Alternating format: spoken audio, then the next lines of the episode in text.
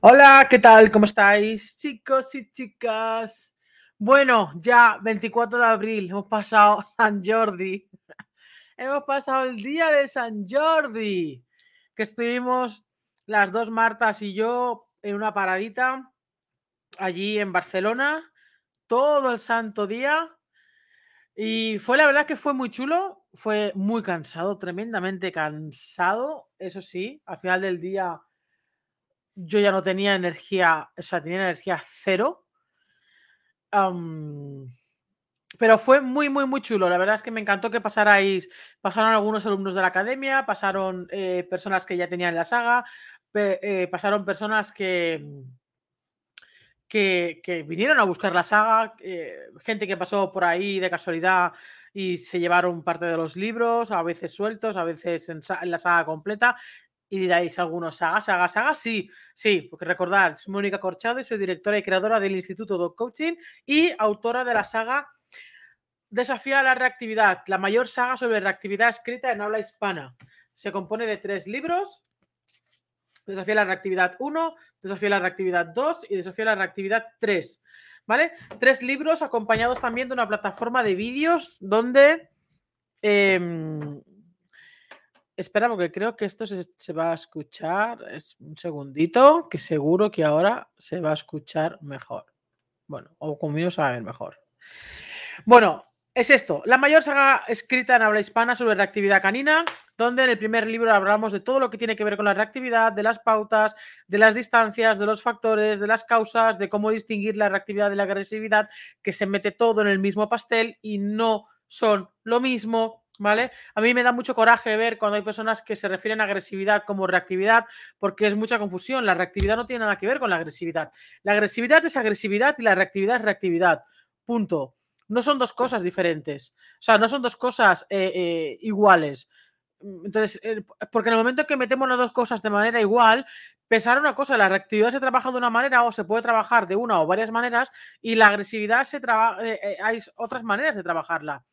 Entonces, no podemos mezclar las cosas. Entonces, el libro número uno es para distinguir todo esto y para meterte de lleno en la reactividad, en comprender y saber identificar y distinguir la reactividad en tu perro o no.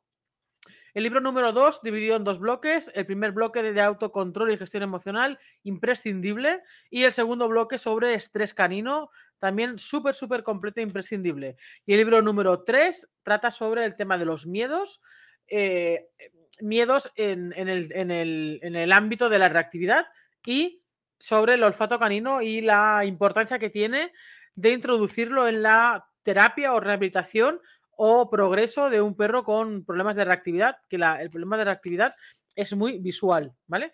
Em, entonces, el libro número 3, miedos y olfato. Cada libro viene acompañado con una plataforma de vídeos que acompañan la información que viene en los libros. En el libro número 3, los vídeos que vienen eh, del tema del olfato, ¿vale? Que en el libro es lo que explico en el libro de manera teórica, es breve y está más enfocado los vídeos a, a todo lo que tiene que ver con el olfato de ejercicios prácticos, empezando por los muy fáciles e irlo complicando más y cómo aprovechar también el entorno a la hora de, trabajar con ellos la nariz.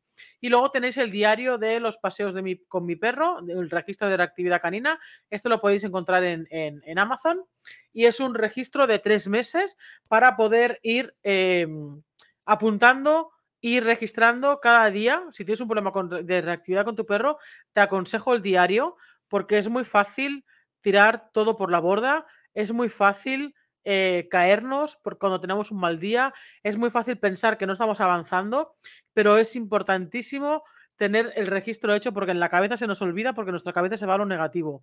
En el registro vamos a poder ver todos los progresos que a priori nos pueden parecer poco, pero que no son para nada pocos. Entonces, hoy quiero simplemente comentarte eh, una característica que pasó ayer, un, que ya normalmente en los, en los, en los, pues en las consultas, en, principalmente en las consultas, tanto online como presencial, eh, se da bastante en común esto que te voy a decir. Bueno, ya lo ves en el título, claro. Pero en San Jordi ayer también, ¿no? Ayer la gente que pasaba y se paraba mm, porque le llamaba la atención los libros en un principio y tal, y, está, entonces nos, poníamos a hablar. y eh, me contaban lo que les pasaba con, con su perro, fijaos que prácticamente el 90% de los casos que llegaron allí y que se llevaron o bien un libro o bien la saga al completo, em, de la saga, el problema que tenían, el problema que tenían, la edad de los perros era la adolescencia, que era cuando estaban empezando a tener estos, este tipo de problemas y se estaban empezando a ver desbordados. Y esto es muy importante que lo tengamos en cuenta. Si tienes un cachorro, tienes que tener en cuenta que vas a pasar sí o sí por la adolescencia. No te vas a escapar de ella. Es imposible pasar de la adolescencia, o sea, pasar de la, de la etapa de cachorro, que es la más bonita, entre comillas, la más divertida, es la más, ay, cachorrito, una bola de pelo, tal y cual, que, que, que gracioso, que tal y que... Y de ahí no nos vamos directamente a la edad adulta. Hay que pasar por la etapa de la juventud y después por la etapa de la adolescencia. Y la etapa de la adolescencia se caracteriza porque es una etapa bastante complicada. Es una etapa, va, a ir, o sea, te hablo en general, ¿vale? Luego hay casos particulares e individuos, que evidentemente luego esto hay que extrapolarlo a cada individuo, pero eh, sí que es cierto que por regla general es una etapa complicada, porque aunque tú te hayas esmerado en la etapa de cachorro y le hayas enseñado muchas cosas, le hayas enseñado de la llamada, le hayas, eh, pues hayas creado un buen vínculo con el perro, etcétera, etcétera, etcétera, que por cierto, un apunte, si quieres tener un buen vínculo con tu perro, yo te lo dejo caer, intenta prescindir de la comida lo máximo posible. Y, y, crea una verdadera relación con tu perro a base de la relación social que tengas con él, de la convivencia y del juego, más que la comida, ¿vale? Yo ahí te lo dejo. Eh, ojo que cada uno haga lo que quiera. Pero, como digo, la etapa de la adolescencia se, caracteriza por ser una etapa muy complicada, porque evidentemente es una etapa que hormonalmente está afectada, porque es cuando, bueno, todos hemos sido adolescentes. O sea, nadie de los que está escuchando este vídeo ha pasado también de la juventud a la adolescencia eh, o de la niñez a la adolescencia en un plis plus. Mm, no, hemos pasado por la adolescencia, o sea, no, hemos pasado de, niños a, adultos sin pasar por la adolescencia. Hemos pasado todos. Todos recordamos o deberíamos recordar, y si no, pregúntaselo a tu madre, cómo ha sido tu adolescencia, la parte más rebelde, que podrá haber sido más o menos, pero rebelde ha sido un poco, ahora más, o hay ciertos individuos que es una odisea. Igual que hay ciertos individuos con perros que mm, más o menos se lleva bien el tema, y hay otros en los que es un caos absoluto. Eso tiene que ver mucho también con el, evidentemente con el temperamento. Perdona que hable así un poco así, que no gestualice tanto como, como normalmente hago, porque estoy, estoy realmente muy cansada. Y, y me cuesta hasta gesticular. estoy tremendamente cansada. Entonces, lo que sí que tenían en común, yo te digo, todos los que vinieron ayer, el 90% eran que, empezaban a, tener problemas de reactividad con sus perros que estaban o bien entrando o, bien ya entraditos en la adolescencia, un año, año y poco. Y este era el factor en común y no es casualidad, es que no es casualidad. La reactividad suele, suele, no siempre, pero em, la que inicia más temprano la que no sea por una mala experiencia, digamos, cuando el perro es adulto, sino que la reactividad más generalizada es la que suelen hacer en la adolescencia. ¿Por qué? Hemos de tener en cuenta que esta etapa, que es larga porque puede durar perfectamente un año y medio, mm, se caracteriza por ser la etapa de las habilidades sociales, es decir, la etapa en la que el perro aprende a comunicarse, a gestionar y a relacionarse con el entorno. ¿Qué pasa? Que en esta etapa que es tan delicada, nosotros, como tutores, como dueños, como guías, como lo quieras llamar, em, hemos de saber acompañar a nuestro perro en estos momentos y debemos de saber gestionar muy bien las relaciones sociales de nuestro perro. Mirar, hubo, uno de los, de, de la, una pareja que, de las personas que se pararon allí, me estuvieron explicando su caso. que también para variar tenían un pastor alemán. Digo para variar porque también eh, hay mucha, hay mucha... Mm, y, llámalo casualidad, que no creo, llámalo que hay muchos perros de este tipo, que bueno, que también, pero que, que, ostras, muchísimos perros que tienen problemas de reactividad, muchos, muchos, muchos, muchos, se caracterizan porque son también perros pastores, ¿vale? Pastores, pastor alemán, el, el border collie, el perro de aguas, eh, el pastor vasco, el can de palleiro, el, el, el todo tipo de pastores, ¿no? El, el perro pastor es muy característico tiene comportamientos muy característicos y muy, muy propios, que, que, que, pueden llevar muy rápido a la reactividad. Y una de las cosas que me decía el chico, era una pareja, pero que llevaba al chico era, era él, era, era, su perro, que él se notaba que él iba tenso por la, por la calle con su perro, ¿no? Que él iba muy tenso y a la hora del perro acercarse a otros perros, pues él se ponía muy tenso, muy nervioso y tal. Y estuvimos hablando de este tema, ¿no? De, de cuál es la importancia. De hecho, no podían comprar la saga pero se llevaron el libro número 2 que habla del tema de la, del autocontrol, la gestión emocional y el estrés. Eh, ¿O se llevaron el 1? No, creo que se llevaron el 1. Ah, no me acuerdo, porque hubo personas que se llevaron el 1, personas que se llevaron el 2 y personas que se llevaron la saga al completo. Bueno, ahora no recuerdo bien, bien, bien este caso. Eh, ¿Se llevaron o el 1 o el 2? El tema que estuvimos hablando, evidentemente el perro tenía un año y poco, un año, un año y un mes, un año y dos meses. Y estuvimos hablando por eso, ¿no? Porque, porque en, cuando este perro empezó a entrar en la adolescencia, empezó a tener una conducta más brusca, eh, más impulsiva. Y es que esto lo caracteriza mucho eh, la etapa de la adolescencia en general, la etapa, o sea, el muy, comportamiento muy pastor también, pero bueno, principalmente el tema de la, de la adolescencia que son, es cuando son muy impulsivos, son muy bruscos, eh, emocionalmente no saben gestionar las situaciones, es fácil que se desborden. Ese desbordamiento emocional crea los conflictos, a veces de riñas, a veces de reactividad por frustración, empiezan los tirones de correa, empiezan las tensiones de correa, empiezan los alejamientos de, de otros perros porque tengo miedo de que mi perro haga no sé cuánto. Eh, entonces ahí empiezan los problemas. En la adolescencia empiezan los problemas. Pero como en la adolescencia normalmente suelen empezar los problemas, os recomiendo, de verdad, con, con, con toda honestidad, que empecéis desde, desde que el perro entra en casa a ir trabajando ya toda la parte de autocontrol y gestión emocional. No lo dejéis. Es muy importante toda la parte olvidaros un poco, o sea, olvidaros en gran mayoría del tema del control de los jueguecitos, del que haga, de que haga el muerto, de que me dé la patita, de que se siente, que se tumbe. Dejaos de tonterías de este tipo, porfa, y dedicaros a lo importante, que es el equilibrio emocional del perro, que es el autocontrol, que es la gestión emocional, que son los juegos de olfato, que es el reducir la estimulación visual y cambiarla o sustituirla por la estimulación olfativa. ¿Vale? Es terriblemente importante porque hay un refrán que dice que eh, mm, nos acordamos de Santa Bárbara cuando llueve. La verdad es que no sé qué mierda significa este... O sea, ¿qué significa? Sí, el refrán significa que nos acordamos de las cosas cuando ya las tenemos encima, ¿no?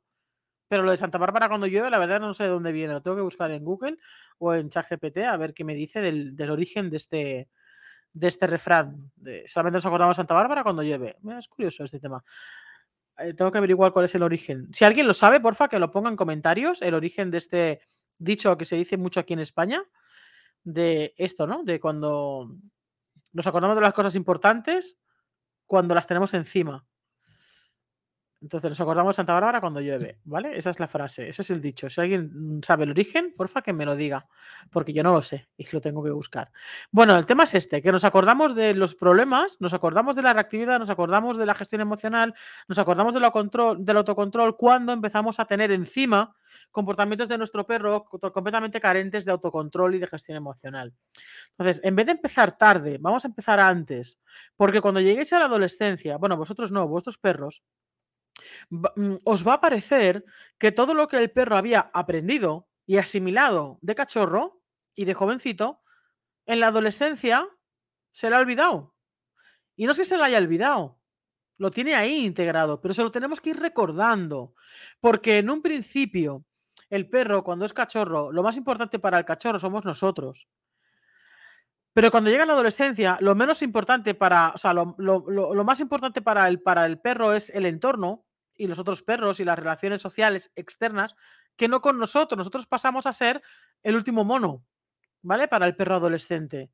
Entonces tenemos ahí, en esta etapa, tenemos que reforzar mucho nuestro vínculo con el perro, tenemos que reforzar mucho nuestra relación con nuestro perro. Y es complicado porque es cuando, como digo, es cuando empiezan los problemas, principalmente en los paseos.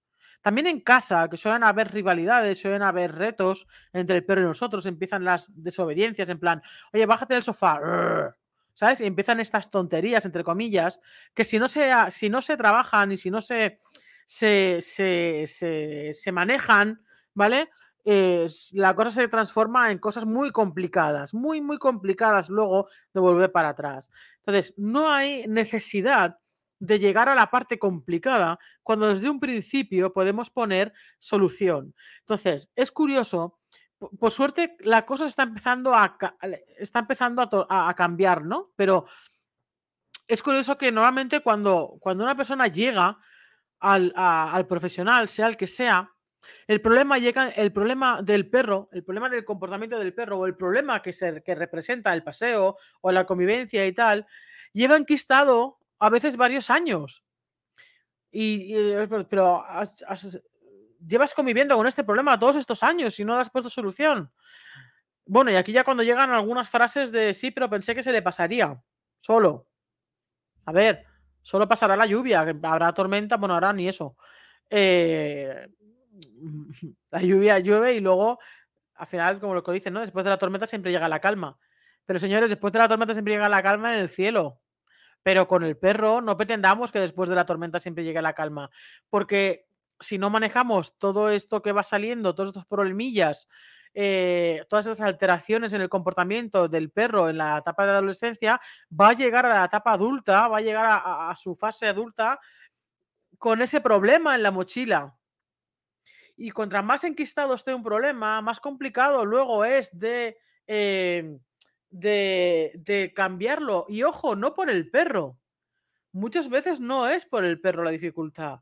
Es porque la persona, las personas la familia, los guías, los tutores, los dueños, como queráis llamarlo, em, ya tiene unos hábitos también adquiridos, unos miedos, una inseguridad, una desconfianza con el perro, que eso enquista el progreso, porque cambiar las emociones nuestras cuestan más que cambiar un comportamiento en el perro. por suerte, por suerte, los perros viven el presente. Es decir, que si nosotros cambiamos la manera de hacer las cosas, de comunicarnos con ellos, de expresarnos con ellos, etcétera, hoy, el perro hoy empieza a cambiar su conducta, su comportamiento, porque va directamente acorde a, que, a lo que nosotros también estamos manifestando, transmitiendo y comunicando. Pero nuestra mente no va tan rápido.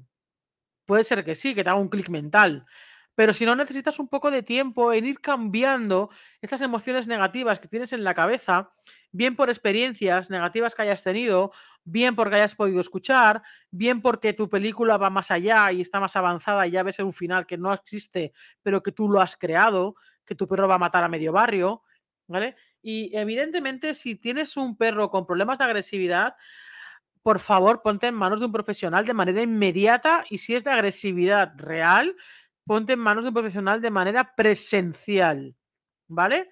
Presencial. Yo casos de agresividad y casos de pánico, no, trabajo online. No se pueden, bajo mi punto de vista, trabajar el pánico en un perro, estados de pánico, y agresividad, agresividad real, no reactividad, agresividad real, es decir, que el perro vaya con la intención de morder a otro perro, con la intención de hacer daño e incluso de matarlo, ¿vale? Eh, porque sí, señores, nuestros perros no son peluches y son capaces de matar a otro animal sin ningún tipo de problema, sin despeinarse, ¿vale? Así que también vamos a dejar de verlos como peluches y vamos a dejar de, y vamos a empezar a verlos como lo que son, que son perros, animales de otra especie y depredadores. Y un perro puede matar a otro perro perfectamente. Ya no hablo de que un perro mate un conejo, una gallina o lo que sea, sino que un perro puede perfectamente matar a otro perro sin despeinarse. Entonces, si tienes un perro con problemas reales de agresividad, llama a un profesional de tu zona y que trabaje de manera presencial. Porque hay muchísimas cosas que se pueden trabajar online. La mayoría, la mayoría, porque la mayoría realmente son cosas leves, pero que necesitan de un tiempo de trabajo en casa en casa, porque hay que cambiar hábitos, hay que cambiar rutinas, hay que cambiar maneras de hacer, manera de comunicarlos, eh, que la persona aprenda más del lenguaje canino, aprenda de la psicología canina, eh, aprenda a gestionar sus emociones. Todo eso tiene un proceso que a veces es medio y largo plazo. Pero, pero, lo que hemos de tener en cuenta, ¿vale? Es que si tenemos un caso de agresividad real, y ojo que aquí también pueden empezar a nacer, evidentemente, en la adolescencia, te pongas en contacto con un presencial, ¿vale? No, aquí no hay opciones. No hay opciones. No te recomiendo, mira que yo trabajo mucho online. No te recomiendo nada online con lo que tenga que ver con la agresividad. Sí aprender sobre el tema. Por ejemplo, en la academia hay un curso de agresividad canina. Necesitas entender de lo que estamos hablando. ¿Vale? Porque si no lo entiendes, no vas a comprender lo que está pasando en tu perro. Pero eso es una cosa. Y otra cosa es el trabajar con el perro de manera práctica, de manera, de manera, o sea, de aplicar una serie de pautas, porque hay que estudiar muy bien el lenguaje del perro, cuál es la motivación de la agresión, qué, se está, qué está recompensando el perro con esa agresión, qué está ganando, ¿vale? De dónde ha nacido esa, esa agresividad, etcétera, etcétera, etcétera. Dicho esto, adolescencia etapa donde comienzan los problemas, ¿vale? Donde pueden llegar a comenzar los problemas y normalmente comienzan los problemas. Principalmente, ya te digo, la goleada se la lleva la reactividad. Entonces, si tienes un cachorro o un perro joven, te diría, cógete la saga. ¿Por qué? Porque la saga no es solamente para personas que ya tengan problemas de reactividad, sino para prevenir la reactividad. Y es muy importante prevenirla, porque así ya luego no la tendrás encima, ¿vale? Realmente toda, la 1, la 2 y la 3, pero principalmente la 1 y la 2. Y la 3, eh, para el tema de olfato, también te puede venir muy bien. Luego el tema de los miedos, si tu perro tiene miedos, evidentemente te va a venir de fábula el libro 3. Pero si no, igualmente para el tema del olfato, con los vídeos prácticos que tienes de acompañamiento, de que puedas ver cómo realizar ejercicios de olfato más allá de lo típico de sembrar el césped y de la habitación a oscuras, ¿vale? Que esto es muy sencillo, muy, muy básico, pero realmente podemos ir y debemos ir más allá con los ejercicios de olfato, ¿vale? Pero si además tienes un perro que está entrando en la adolescencia, ¿vale? Esta saga te la tienes que tener en tu casa, te la tienes que estudiar decenas de veces, tienes que subrayarla, tienes que, tienes que escribir en el libro, tomar apuntes, eh, ver los vídeos que también acompañan con casos reales, cómo se manejan las distancias, cómo se maneja la correa, etcétera. Es tremendamente importante, ¿vale? Déjate de decir constantemente, no, no, no, tirón, tirón, tirón, tirón. Vas a empeorar el problema. Lo vas a empeorar, ¿vale? Así que nada, te voy a dejar toda la información aquí abajo, aunque la saga la tienes en desafialareactividad.com, el diario de los paseos en Amazon. Y te voy a dejar la información también de si eres de Barcelona o de Cataluña. Vamos a hacer un taller práctico de, de la Reactividad para precisamente eh, trabajar de manera práctica y presencial el manejo de la correa, el manejo de las distancias, eh, cómo leer el lenguaje de los perros, cómo leer las intenciones de los otros de nuestro perro en función de lo que el otro perro nos está diciendo. Que esto es algo que se nos olvida y es muy importante, ¿vale? Entonces te voy a dejar el, enlace aquí abajo. Las, es un domingo durante todo el día, ¿vale? En, un pueblecito de la provincia de Barcelona. Tienes ahí la información. Las plazas son muy limitadas porque todo lo que sea presencial es muy limitado para poder trabajar bien. Y nada más, chicos y chicas, eh, me voy a descansar un rato porque estoy muy cansada, como digo, mm, y necesito hoy tomármelo un poquito light después de la jornada de 12, 14 horas de ayer. Ah, entre los desplazamientos y estar ayer en la, en la parada, que me gustó muchísimo pero era muy agotador estar tantas horas en una alerta constante el cerebro de atención eh, constante. Además había muchísima gente, pero muchísima gente. Estaba Barcelona a reventar. Nada más, todo lo que necesitas te lo dejo en la caja de descripción y nos vemos en el siguiente vídeo. Recuerda, tanto si tienes un perro con problemas de comportamiento, de reactividad, como si tienes un cachorro, como si tienes un perro que va a entrar en la adolescencia, como si tienes un perro en la adolescencia, no dejes faltar la saga. Es muy importante tener la información para luego no enquislosar los problemas. No sé si he dicho bien la palabra o me la he inventado, pero me has entendido, ¿vale? Así que nada más, chicos, que no tengo ni energía, no tengo fuerzas.